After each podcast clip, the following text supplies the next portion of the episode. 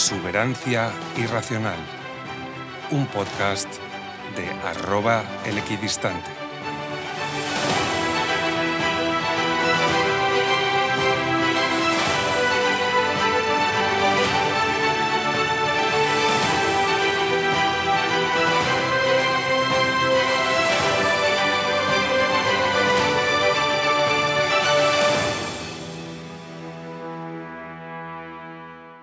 Bienvenidos a un nuevo episodio de Exuberancia Irracional, el podcast en el que te contamos historias de empresas, hablamos de política y te explicamos nociones básicas de inversión y bolsa. Esta semana se cumplen 11 años de la publicación en el diario El País, o Lo País, como Bukele y a muchos otros nos gusta llamarlo, de los papeles de Bárcenas.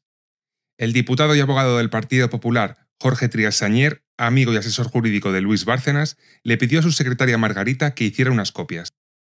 Trias, fallecido por COVID en el 2022, se guardó esas copias y se las entregó posteriormente al abogado del periódico Gerardo Viada, cuando se enteró de que el tesorero del Partido Popular tenía 50 millones de euros ocultos en Suiza.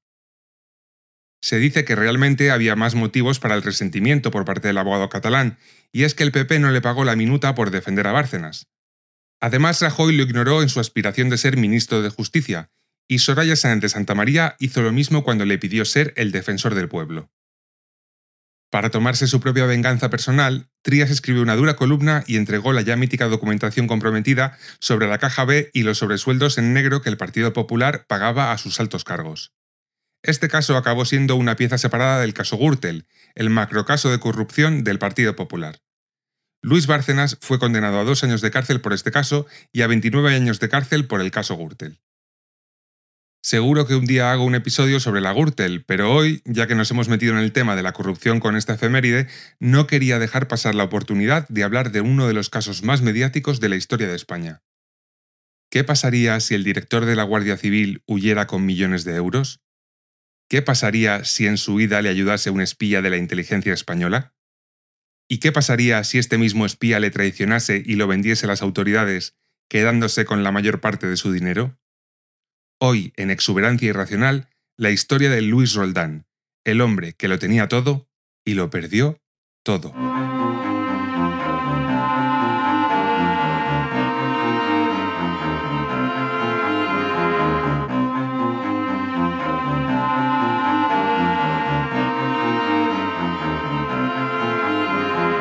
La España de los 90 fue una época de contrastes, de luces y sombras, de euforia y miedo.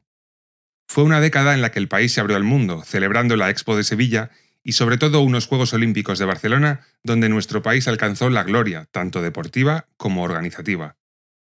La cultura española brilló con fuerza con el cine de Almodóvar, que retrató la movida madrileña y ganó finalmente el Oscar por Todo sobre mi madre.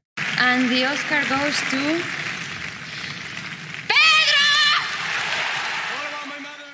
También en la música triunfaron los del Río, que pusieron a bailar la Macarena incluso al Partido Demócrata Americano.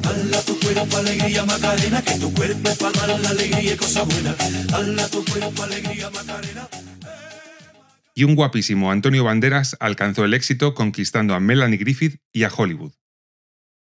No podemos olvidarnos de la actuación de Marta Sánchez ante los soldados españoles que estaban en el Golfo Pérsico en las Navidades de 1990. Ahora vamos a cantaros, chicos, una canción muy especial para este momento. Yo quiero decirle para todas las madres que estén tranquilas, que estamos muy bien aquí con Marta y que se coman el pavo muy bien. O la mediática relación entre Jesulín de Ubrique y una joven Belén Esteban que nadie podía imaginar que fuera a ser la estrella de la televisión del futuro. O sea, ni que fuera yo la Onassis. Fue una década en la que la sociedad española se modernizó, con la llegada de las televisiones privadas, que nos ofrecieron programas tan variados como Humor Amarillo, Lo que necesitas es amor, o series míticas como Farmacia de Guardia, o médico de familia.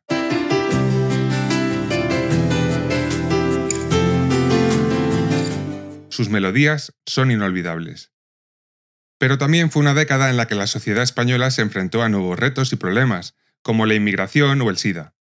También el país sufrió una etapa de crisis y desencanto marcada por el aumento del paro, la precariedad laboral y el agravamiento del terrorismo de ETA. La España de los 90 fue, en definitiva, una época de transición, de cambio, de búsqueda de identidad de un país que veía el futuro con ilusión después de tantos años de dictadura. una época que nos marcó a todos los que la vivimos y que hoy recordamos con nostalgia. Pero si algo caracterizó a los 90 fueron los innumerables casos de corrupción política. La corrupción y los escándalos políticos fueron una constante en esa España, una década marcada por el fin del gobierno socialista de Felipe González y el inicio del gobierno de centro-derecha de José María Aznar. Algunos de los casos más relevantes fueron el caso Gal, una trama de terrorismo de Estado que implicó al gobierno socialista en el secuestro, tortura y asesinato de presuntos miembros de ETA. También el caso Filesa, el caso de financiación ilegal del PSOE que consistió en el cobro de comisiones a empresas por la adjudicación de contratos públicos. Tuvimos el caso Naseiro, que es el caso de financiación ilegal del PP, que consistía en el cobro de donaciones de empresarios a cambio de favores políticos, o el caso Banesto, la trama de quiebra fraudulenta del banco con el mismo nombre, que fue intervenido por el Banco de España en 1993 tras detectar un agujero de más de 600.000 millones de pesetas y que acabó con Mario Conde en la cárcel. Pero sin duda uno de los más mediáticos fue el caso Roldán, del cual os voy a hablar hoy. ¿Quién era Luis Roldán?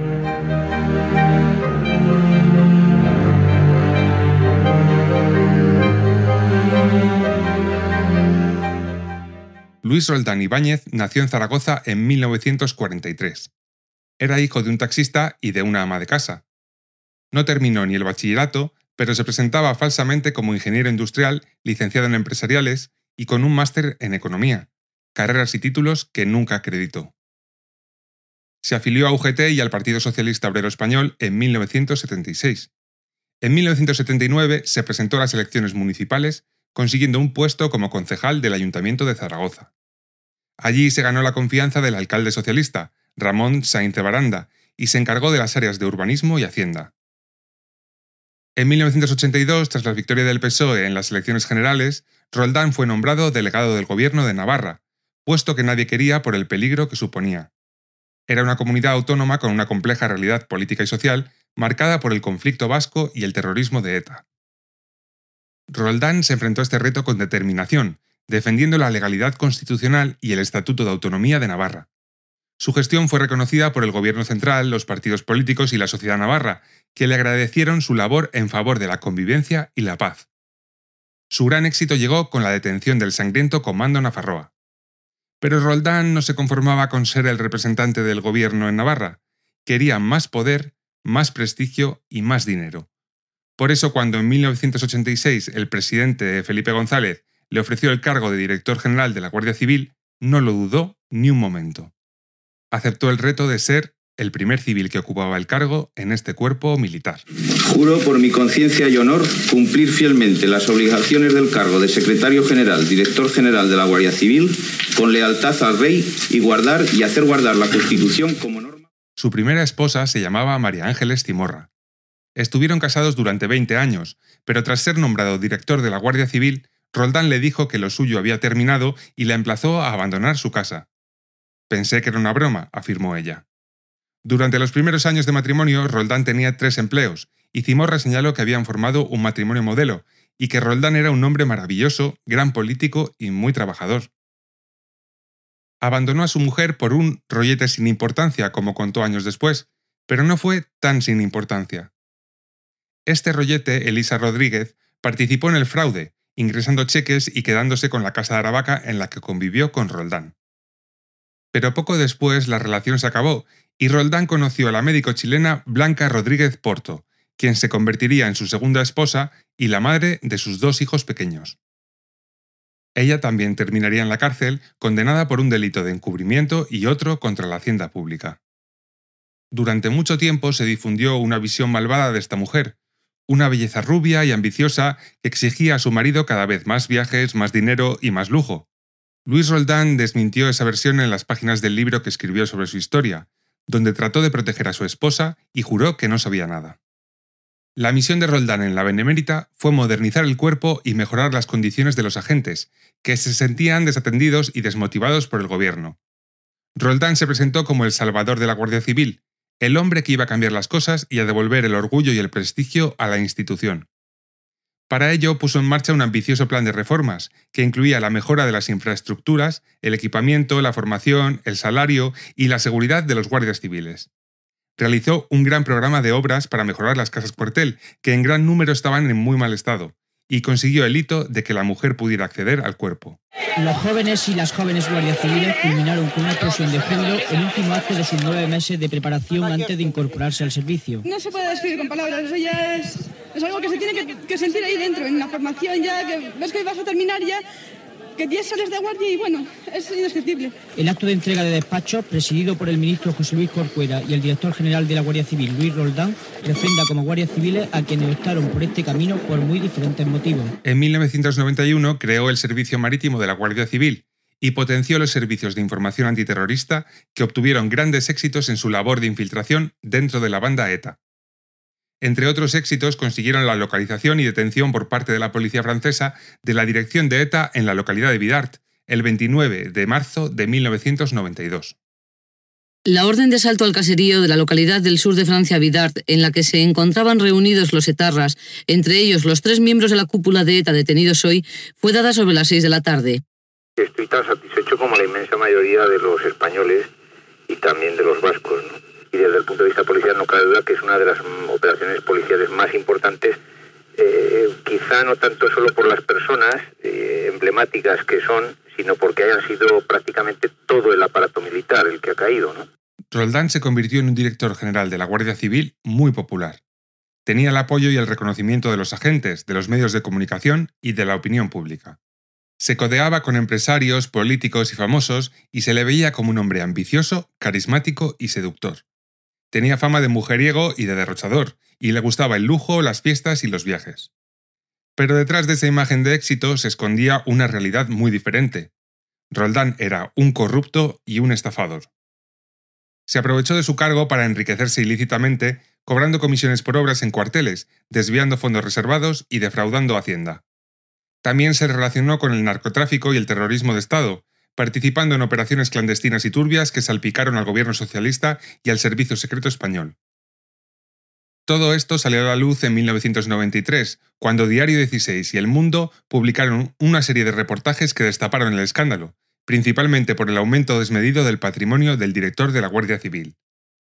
En concreto, se hizo público que era dueño de al menos una decena de pisos y chalés por toda la geografía, y que disponía de una sociedad secreta a su nombre llamada Europe Capital SL, que administraba dicho patrimonio inmobiliario sobre supuestas propiedades que existen y que son propiedad mía, eh, pero que eh, manejan fechas eh, después de mi, digamos, nombramiento como director general de la Guardia Civil. He presentado toda la documentación con sus escrituras de compra y venta y, si quieren, hacemos un repaso, pero mm, demostradas que están compradas antes, en su mayoría, de ser yo director de la Guardia Civil. Luis Roldán fue cesado como director de la Guardia Civil el 3 de diciembre de 1993, después de que se destapara su caso de corrupción y se le acusara de malversación de fondos públicos, cohecho, estafa, fraude fiscal y falsedad documental. El gobierno de Felipe González le sustituyó por Ferran Cardenal. Pero era demasiado tarde. La justicia empezó a investigar sus actividades delictivas y la opinión pública se volvió en su contra. Pese a que el gobierno intentó tapar este asunto y la fiscalía no inició acciones, la jueza Ana Ferrer inició una investigación tras presentar una denuncia a José María Ruiz Mateos, que se apoyaba en recortes de prensa. Ruiz Mateos usaba cualquier cosa con tal de debilitar al gobierno que le había expropiado Rumasa. Aprovecho para recordaros que la historia de Ruiz Mateos y Rumasa ya la contamos en el episodio 5 de nuestro podcast. Roldán se vio acorralado y decidió huir de España en abril de 1994 con la ayuda de su esposa y de un exagente del CESID llamado Francisco Paesa. Así comenzó una de las fugas más espectaculares y más mediáticas de la historia de España.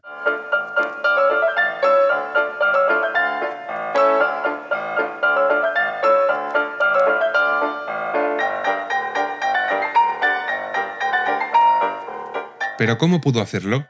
¿Quiénes fueron sus cómplices, sus protectores y sus encubridores que le permitieron actuar con impunidad durante años? Luis Roldán no estaba solo.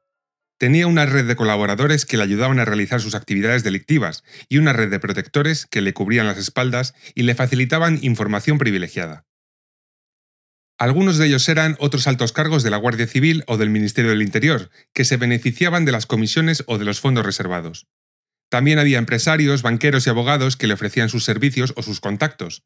Y otros eran políticos, periodistas o jueces que le apoyaban o le defendían por afinidad ideológica o por temor a las represalias. Entre sus colaboradores, aparte de su mujer, destacaba Rafael Vera, secretario de Estado para la Seguridad entre 1986 y 1994. Vera le apoyó en su gestión y le dio acceso a los fondos reservados.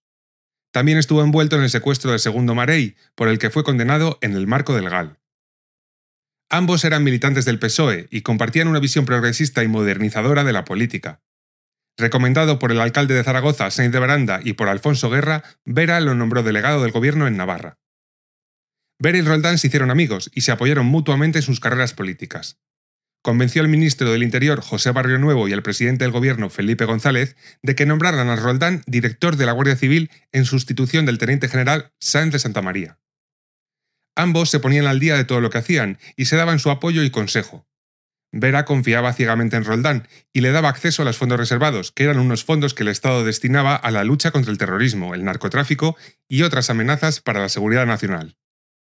Estos fondos se manejaban con discreción y sin ningún tipo de control parlamentario, lo que facilitaba su uso fraudulento. Dicen que la primera vez que recibió un sobre, Roldán se extrañó, y el alto cargo del gobierno le dijo, No seas tonto, Luisito, que aquí lo hace todo el mundo. Roldán se aprovechó de esos fondos para enriquecerse ilícitamente.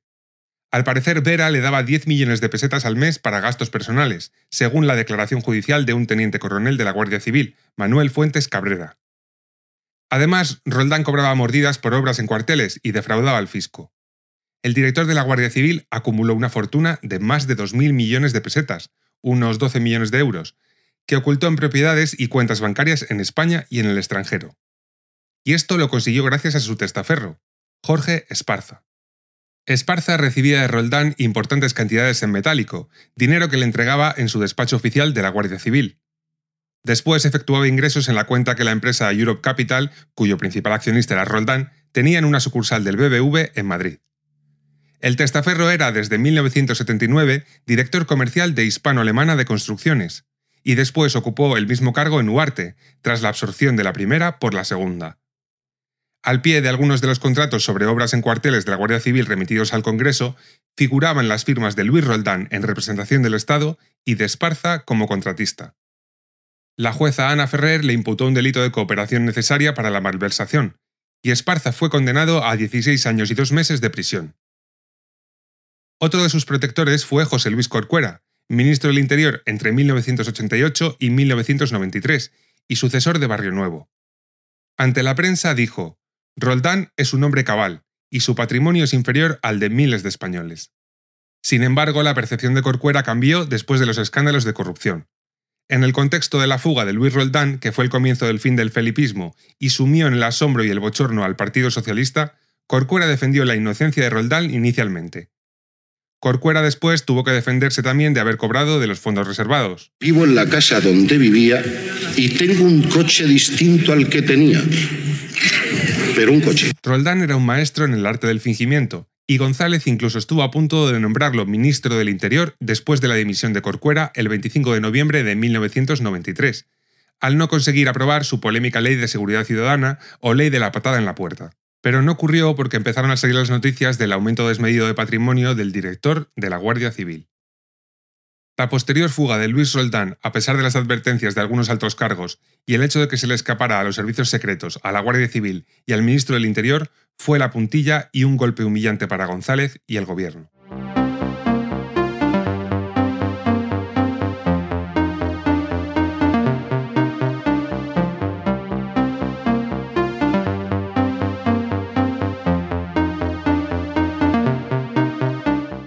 Como hemos contado, Roldán se vio acorralado en 1994, cuando la justicia empezó a investigar sus actividades delictivas y la opinión pública se volvió en su contra.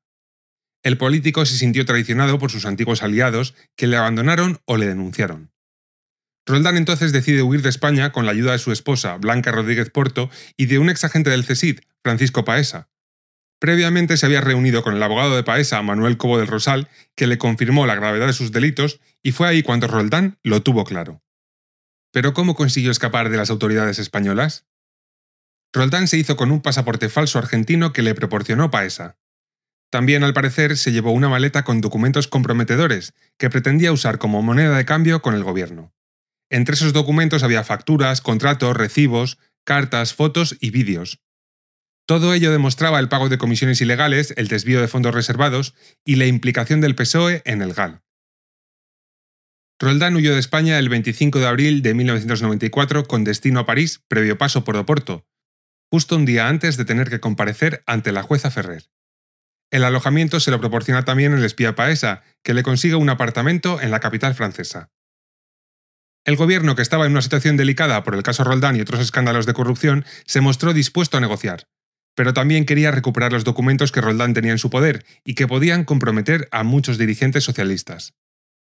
La fuga de Roldán provocó la dimisión de Antonio Asunción, el ministro del Interior que había sucedido a Corcuera. El 3 de mayo de ese año, el diario El Mundo publica una amplia entrevista en exclusiva con el exdirector de la Guardia Civil.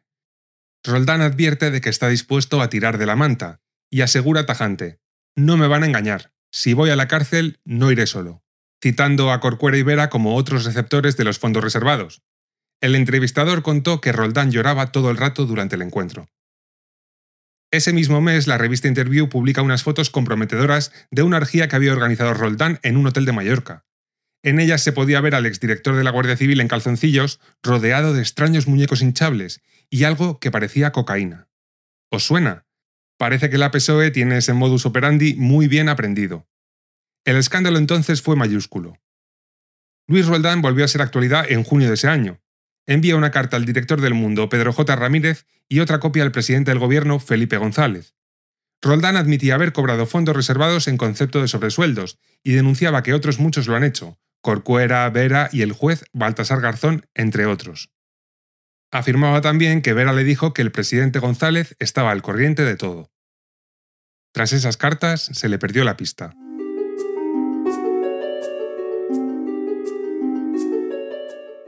Luis Roldán estuvo 10 meses desaparecido, durante los cuales se especuló con su paradero y se publicaron varias informaciones contradictorias sobre su situación.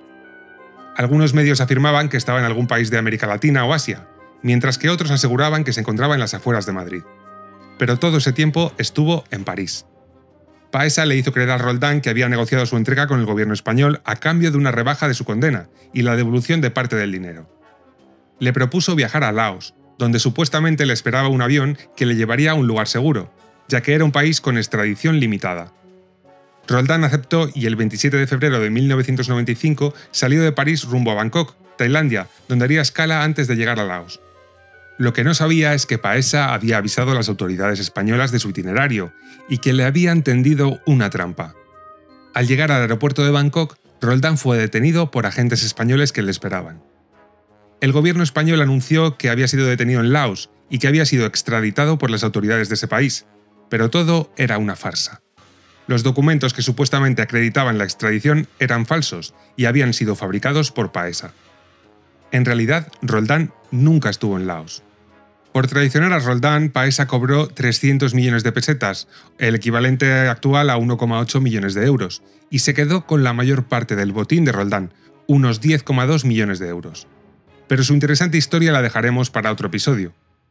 Aún así, el ministro del Interior, Juan Alberto Belloc, sí, uno nuevo, ya van unos cuantos, hizo estas declaraciones. El documento del gobierno de Laos envío a mis policías, perdón, a la policía, a detenerlo y traerlo a España. O lo dejo en Laos. Lo único que diré es que el gobierno de España no ha pactado, no pacta nunca. Roldán fue trasladado a España y puesto a disposición judicial. La sentencia se hizo pública el 26 de febrero de 1998 y acreditaba que Roldán se apropió de fondos públicos destinados a gastos reservados. También acreditaba que exigió comisiones a las empresas que pretendían participar en la adjudicación de obras para la Guardia Civil. Fue condenado a 28 años de cárcel por los delitos de malversación, cohecho, estafa, fraude fiscal y falsedad documental. Esta sentencia fue revisada por el juez del Supremo que está hoy de plena actualidad, al ser el presidente del Constitucional Sanchista, Cándido Conde Pumpido. Pumpido decidió aumentarle la pena a 31 años al considerar que había delitos que no habían prescrito. La estancia de Luis Roldán en la cárcel fue larga y dura. Estuvo 15 años en prisión, de los cuales 10 los pasó en la cárcel de Brieva, en Ávila, donde estuvo solo en un módulo complementario. Curiosamente, es la misma cárcel en la que estaría después Iñaki Urdangarín. Allí, según relató en una entrevista, su contacto con el mundo era abrir una puerta para coger comida, También contó que había devuelto parte del dinero que tenía bajo su control aún y que no le había quitado paesa. Me ratifico en el hecho de que fui depositario de, las de determinadas cantidades en mis cuentas de Suiza, las cuales me fueron entregadas en concepto de fondos reservados, procediendo a su devolución con tal carácter el día 26 de enero de 1994. Roldán sufrió depresión, ansiedad, insomnio y varios problemas de salud durante su encierro, a raíz de la soledad en la que se encontraba. La relación con su mujer y sus hijos se había ido deteriorando con el paso de los años. En 2010 salió de la cárcel tras cumplir las tres cuartas partes de su condena. Una vez divorciado de Blanca Rodríguez Porto, Roldán se casó con una mujer rusa a la que conoció por internet, llamada Natalia Glazkova, una moscovita enamorada de lo español y que pasaba temporadas vacacionales en España. Era viuda y tenía un hijo de 20 años. El exdirector de la Guardia Civil y la rusa se instalaron en Zaragoza, en un piso de unos 70 metros cuadrados que perteneció a sus padres. Trabajó durante cinco años para una aseguradora, pero se jubiló y le quedó una pensión íntegra de 774 euros. En la capital aragonesa llevaban una vida rutinaria y discreta, y apenas hay testimonios gráficos juntos.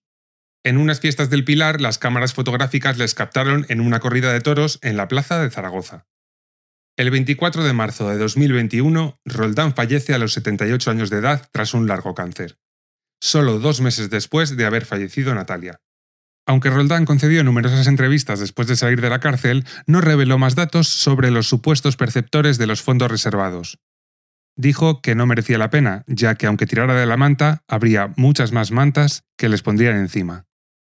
Si os interesa saber más sobre Roldán, os recomiendo el libro que publicó junto al escritor Fernando Sánchez Dragó, Roldán, Crimen y Castigo. En él trata su vida usando como fuente los diarios que había escrito en prisión. Y si sois más de cine, no os podéis perder la estupenda película de Alberto Rodríguez, El hombre de las mil caras, que cuenta toda la operación que os he relatado y que le valió el Goya a Mejor Actor Revelación a Carlos Santos por su papel como Luis Roldán.